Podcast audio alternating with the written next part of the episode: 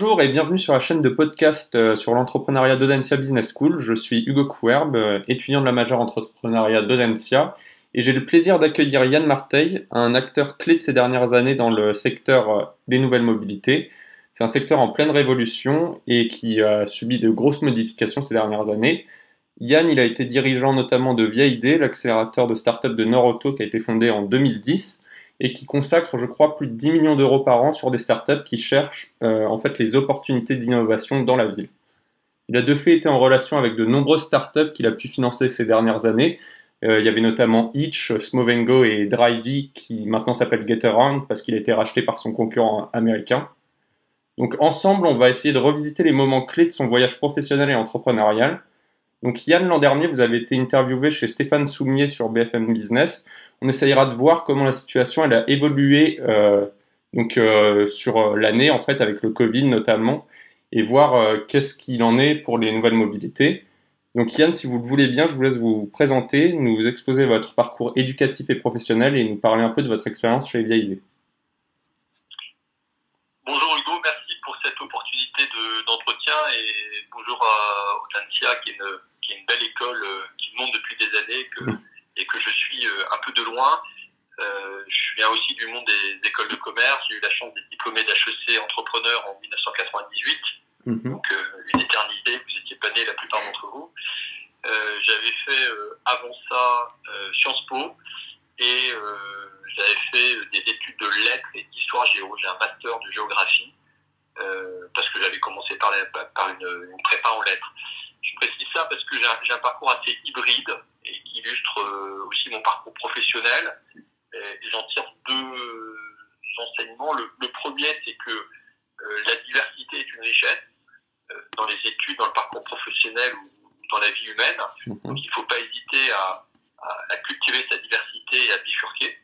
Mhm. Et quand vous regardez des, des projets de start-up ou quand vous créez des boîtes, le fait d'être passé par plusieurs endroits, c'est toujours positif puisqu'on se nourrit de ces différentes formes d'expérience euh, pour être plus efficace. Dans mon parcours professionnel, je suis d'abord parti aux États-Unis pendant trois ans où j'ai monté une société d'informatique qui était la filiale très autonome d'un petit groupe français qui s'appelait freelance.com, qui existe toujours et qui est coté sur Internet.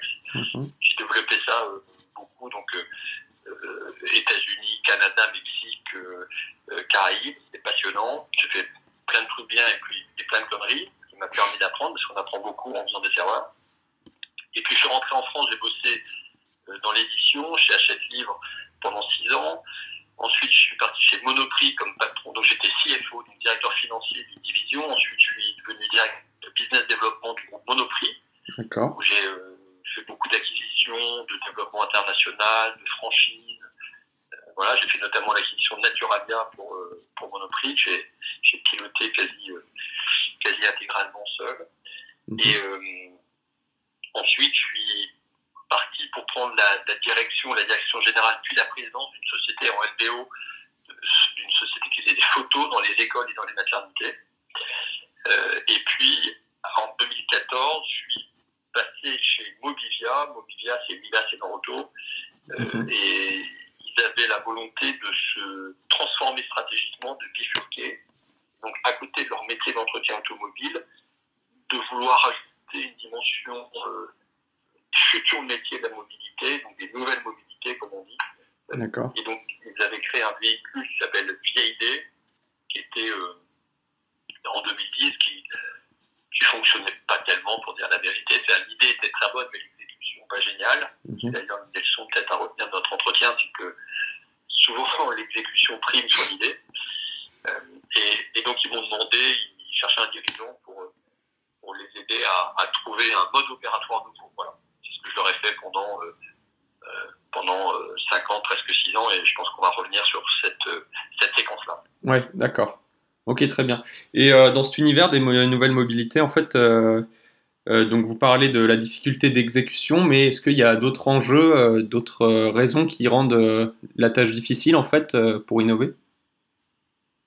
Bah, Le premier sujet, c'est la bonne idée, bon business model, hein, qui sont deux sujets différents, hein, parce qu'on peut avoir une bonne idée et un mauvais business model, mhm. et l'inverse, une mauvaise idée et un bon business model. bonne idée, c'est bonne idée, c'est une idée qui est bonne et qui est avant tout le monde. Après, il y a des tas de gens qui ont une bonne idée en tant que suiveur, parce que ça existe dans une autre partie du monde, mais pas là où vous habitez. C'est un peu les, ce qu'on appelle les MeToo, qui sont beaucoup développés dans les années 2000, où on regardait ce qui se faisait aux États-Unis et, et les Ouais. gens malins en- ensuite en Europe. Mais ensuite, il y a le business model, c'est-à-dire comment je gagne de l'argent, comment je fonctionne, et on peut avoir euh, une idée vieille comme le monde et, euh, et, et, euh, changer de business model. Je vais vous donner un exemple dans la mobilité qui est classique, c'est euh, c'est Uber. Uber, euh, c'est du taxi. Hein. C'est des gens qui montent dans un véhicule pour aller euh, d'un tiers avec un chauffeur pour aller d'un point A à un point B. Ouais, C'est un métier qui est très, qui est très vieux.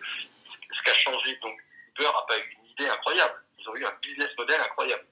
Ils ont décidé de, de plateformiser les choses avec des assets, des voitures qui ne leur appartiennent pas, des chauffeurs qui ne sont pas salariés et un outil digital euh, tech. Donc, euh, avant la question de l'exécution, il y a la question de l'idée et la question et, et la question du business model. Donc ça, c'est ça c'est majeur euh, dans les Mhm. obstacles.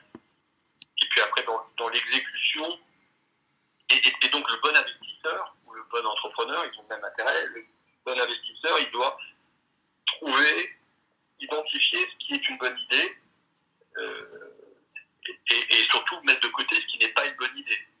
Ouais. Et ça, c'est vraiment euh, un enjeu un peu de compréhension et d'expertise. Donc, euh, on passe beaucoup de temps à, à lire, à écouter les signaux faibles, à essayer de comprendre.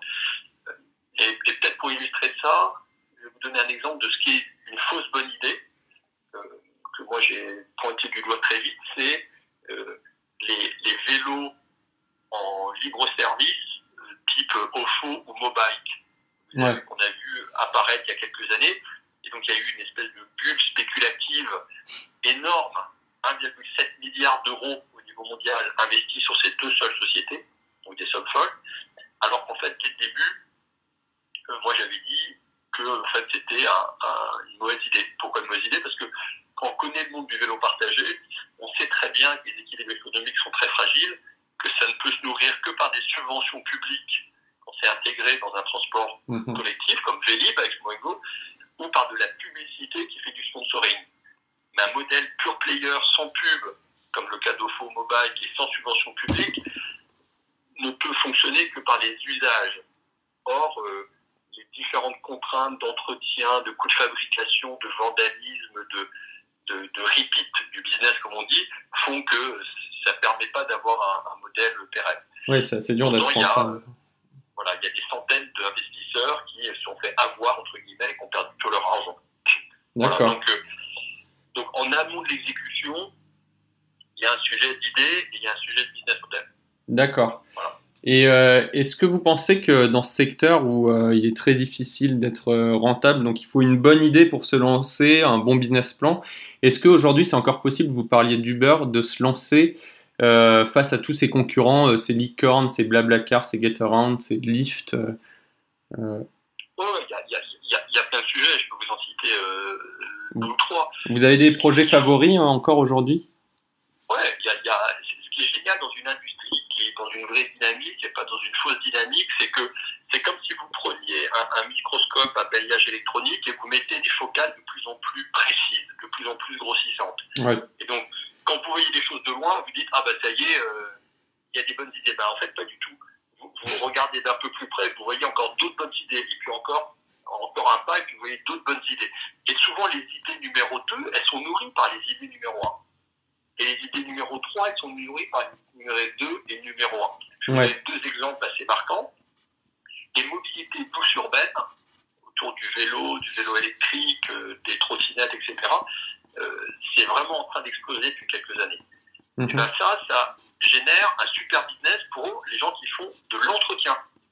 Ah, Donc, on a investi chez Vieille chez Cyclofix, qui est la boîte française leader de l'entretien de ces matériels-là. Donc, euh, c'est c'est l'éternelle histoire de ce qu'on appelle des, des pelles et des pioches de la rue vers l'or.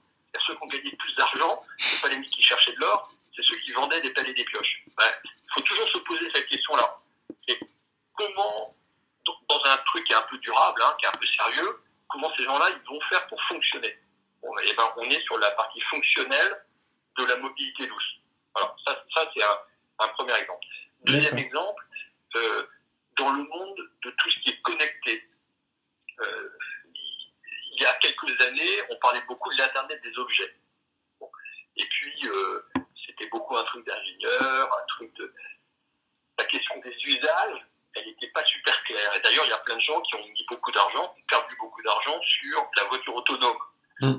Moi, je me souviens avoir fait une interview aux échos en 2015 en disant, euh, je, rentrais du CES de Las Vegas, tout le monde parlait que de la voiture autonome. Et je leur disais, bah, écoutez, en fait, moi, je pense que la voiture autonome, c'est pas un truc qui sera réel avant 20 ans. Un journaliste, tout le monde dit 3 ans, 5 ans. Je dis, mais non, 20 ans. Pourquoi? Parce qu'en fait, avant la voiture autonome, il y aura la voiture connectée. La voiture connectée, c'est euh, euh, un peu la voiture augmentée, si vous voulez.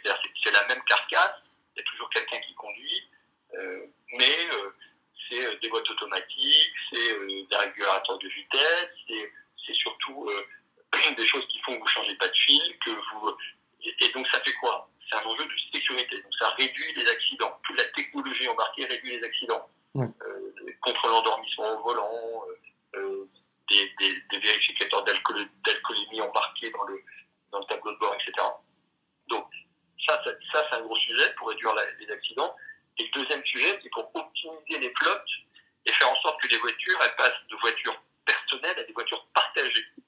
Mm. Donc, ce qu'a fait Drivey, ça a été révolutionner finalement la location de voitures, mais c'est surtout révolutionner le rapport à la voiture individuelle pour permettre aux gens d'abandonner leur voiture individuelle parce qu'en fait, une voiture individuelle, ça coûte 6 000 euros par an en moyenne, c'est extrêmement cher, mm. alors qu'en fait, vous l'utilisez l'équivalent monétaire de moins de 2 000 euros. Donc en fait, votre voiture, elle vous coûte 4 000 euros à dormir dans votre jardin ou, au parking, ce qui, est, ce qui est absurde. 4 000 euros, tout le monde serait content de le garder et d'en faire quelque chose. Voilà, donc cette longue digression pour expliquer que euh, finalement, euh, il y a plein de business supplémentaires qui se créent et donc des opportunités, il y en a euh, constamment. Sans compter qu'il y, a plein d'autres sujets qui sont en train d'apparaître, que nous on a regardé, que je continue à regarder euh, sur euh, l'aérien, sur ce qui se passe sur l'eau, etc. Ouais, complètement. Ok, bah très bien, merci pour le, le, détour, de toute manière, il était très intéressant. J'aimerais parler quand même de l'impact du Covid sur ce secteur et voir si ça paralyse pas un petit peu tous ces nouveaux entrants Je ne sais pas si vous avez... Euh, non, je pense pas, je pense pas que ça paralyse. Je pense que ça, ça, ça change évidemment la donne. Ça change la donne de deux manières. La première, c'est que je pense que les constructeurs automobiles euh, se rendent compte que le rapport à la mobilité des gens va changer. Oui. Le télétravail, c'est moins de déplacements. Euh, le, fait que les gens aient, aient peur du transport public, à cause de la côté masse, ça fait que les gens ne vont pas habiter aux mêmes endroits. Donc je pense que la partie urbaine va se réduire au profit de gens qui, je parle dans les grands pays développés, hein, hmm. euh, au, profit de gens peut-être qui vont regarder à nouveau vivre à la campagne ou dans les périphéries. Euh, ça veut dire que le rapport au digital euh, va aussi changer. Donc oui, oui, le Covid va modifier les choses je pense que ça va être un accélérateur des tendances. D'accord, ça va dans deux directions. Bah, L'une sur tout ce qui est partagé, parce qu'effectivement, si vous êtes moins mobile, bah, quand vous avez un actif immatériel qui coûte très cher, qui ne bouge pas, bah, ça vous coûte de plus en plus cher pour rien. Ça, je pense que la, logique du partage est forte. Et la deuxième, c'est que je pense que tous les mobilités douces externes, vélo et notamment vélo électrique, on le voit à Paris, dans les grandes villes françaises et d'Europe, euh, vont euh, euh, augmenter pour tous les trajets inférieurs à 5 km, aux, dépens notamment du transport collectif. Ah On appelle la part modale, c'est-à-dire la cote-part de transport, du moyen utilisé pour ces choses-là, a explosé en 2020 dans le cadre du confinement et je pense que c'est une tendance à ne pas revenir en arrière. Ok, bon bah, ouais, c'est vrai que c'est assez pertinent. Euh, ça, ça, paraît assez logique en fait. C'est vrai que moi je pensais à l'aspect euh, les gens ont peur de partager une voiture, mais euh, en fait ils privilégieront toujours la voiture au, au transport public. C'est vrai que c'est logique. Je pense que le, covoiturage par exemple va pas forcément disparaître. Ah, je pense pas. Mais c'est sûr qu'il y, y, a une peur de la part d'un certain nombre de personnes d'être avec d'autres gens qui ne connaissent pas, etc. Donc en ce moment, le covoiturage, c'est un peu difficile. Mais je pense que la question, c'est pas le covoiturage rapport à sa voiture personnelle. Ça veut dire le covoiturage par rapport à faire métro plus train plus bus parce que vous, êtes, vous habitez à 1h45 de chez vous, de, de, de, votre, de, votre, de votre travail, qui est le cas de plein de gens qui habitent notamment en région parisienne. Oui, oui, les, gens, les gens, ils vont faire moitié de télétravail, moitié de covoiturage. Je pense que c'est comme ça que ça va évoluer sur le long terme. Ouais. C'est comme ça que je vois les choses, moi. Et, et, et, donc je pense que le covoiturage, qui est encore très embryonnaire, est promis à, à un avenir. Euh, oui, bah, c'est un avis que je partage hein, de toute manière euh, complètement. Moi, c'est vrai que je suis pas mal les mobilités, je vais complètement dans ce sens. Hein. Euh, donc, on a bien évoqué le secteur des mobilités. Maintenant, on va commencer à évoquer des questions un petit peu plus philosophiques. Et euh, enfin, d'abord, j'aurais une question euh, pour les étudiants de l'ENSIA. Je voulais savoir si vous aviez des conseils à donner à des jeunes en fin d'études qui souhaiteraient s'orienter vers une carrière d'entrepreneur. Vous avez parlé de, de la nécessité de diversité, qu'elle soit dans le parcours ou dans, dans les individus qu'on rencontre et aussi la nécessité de faire des erreurs. Est-ce que vous avez d'autres idées à nous partager? Alors, les deux idées fortes. La première, c'est euh, il faut aller du côté de ses envies et de ses plaisirs. Il faut pas, faut pas écouter trop les gens qui vous donnent des conseils sur métier ceci, métier cela. Écoutez-vous, écoutez votre cœur, écoutez votre vos, vos, vos tripes, parce que ça, ça crée un moteur extraordinaire qui est le moteur du plaisir. Mmh. Et, et, le plaisir, c'est ce qui fait que quand on se lève le matin et qu'on fait une activité, on n'a pas l'impression de travailler. Donc on n'est pas dans l'effort, on n'est pas dans le négatif, on est dans le plaisir. Exactement comme un sportif qui aime s'entraîner, quoi. Un sportif de haut niveau qui déteste s'entraîner ne sera jamais un sportif de haut niveau, ça n'existe pas. Mmh. Donc, pourquoi? Parce qu'il faut aimer ce qu'on fait. Et donc, euh, il faut pas être juste dans le euh, il est raisonnable de, etc. Non, il faut être dans j'ai envie de. Ouais. Ça, c'est mon conseil numéro un. Conseil numéro deux, n'ayez pas peur d'échouer. Parce qu'en fait, un échec n'est pas un échec, c'est un apprentissage. Alors ça, ça se dit beaucoup en, en Californie, mais et, et les États-Unis n'ont pas que des qualités, mais ils ont cette qualité du rebond et, du fait de ne, ne, pas être inquiet que ça marche pas la première fois. Ça, c'était un problème il y a quelques années. Moi, moi quand j'ai démarré euh, ma carrière, euh, c'était mal vu ça. Pourquoi c'était mal vu? Parce que les gens qui vous jugeaient à l'époque avaient un prisme de lecture qui était négatif là-dessus. Mais ça, ça a changé. C'est-à-dire que maintenant, les recruteurs, en tout cas les bons recruteurs, les bons dirigeants d'entreprise, ils sont capables de lire votre parcours en se disant ah bah oui, euh, il a lancé telle boîte, il a participé à telle aventure de start-up et ça n'a pas marché, mais c'est pas grave, euh, c'est pas négatif. Voilà, ça c'est le deuxième conseil. Et troisième et dernier conseil, euh, ne, ne, pensez pas que tout le monde doit être entrepreneur et qu'être entrepreneur, ça veut dire, dire forcément créer tout seul. Ouais. C'est-à-dire que être, euh, être fondateur n'est pas une fin en soi. Rejoindre une équipe qui existe déjà dans un projet, euh, c'est vachement sympa, c'est extrêmement intéressant et formateur, et, et, vous pouvez gagner très bien votre vie. rejoindre une structure de taille moyenne qui a déjà grandi et qui est dans, ses, euh, dans sa phase de scale-up, c'est extraordinairement passionnant comme aventure. Donc, être entrepreneur, ça ne veut pas dire créer tout seul. Être entrepreneur, c'est euh, un certain rapport aux choses et, et euh, à la prise de risque. Et d'ailleurs, si vous êtes un vrai entrepreneur, vous allez peut-être faire 3 ans ou 5 ans dans une scale-up créée par d'autres, et puis je, je, vous garantis que dans quelques années, vous créerez votre boîte. Euh, voilà. Et moi, c'est ce que j'ai fait, c'est ce que font plein de gens. Même s'il n'y a pas de modèle, de toute façon, vous serez rattrapé par ça, parce qu'il y a un moment, être sans filet et être en première ligne, c'est très excitant, et donc on y revient toujours. Et parfois, on est prêt à 25 ans, ou à 23 mm -hmm. ans, et puis parfois, on est prêt à 35 ans, ou voire à 40 ans, et chacun, chacun son chemin. Ah, c'est très bien, parce que ça me permet d'enchaîner sur, sur ma question.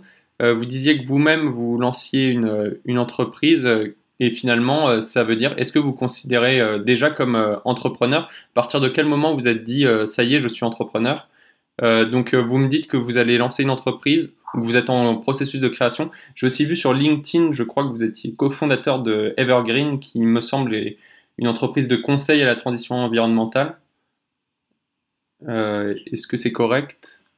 Ouais, alors effectivement, j'ai créé Evergreen il y a 6 ans sur le développement durable. Et donc, c'est tout à fait une boîte de conseil sur le développement durable, qui était une structure où j'étais euh, assez passif opérationnellement, mais où maintenant je, je, je, je, me réimplique. Donc ça, donc ça c'est effectivement un, un, premier sujet de création.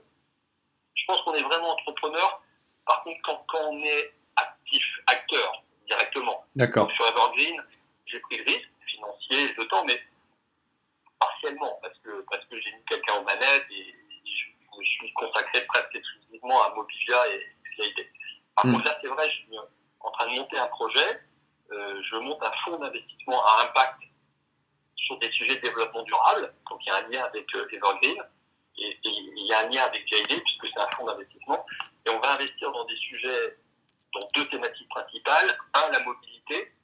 Et deux, tout ce qui est euh, food et agritech. Et donc, être entrepreneur, c'est c'est quand on fait de son projet de création, quand on fait, ou bien de recrue, de transmission, ou bien de son, sujet principal.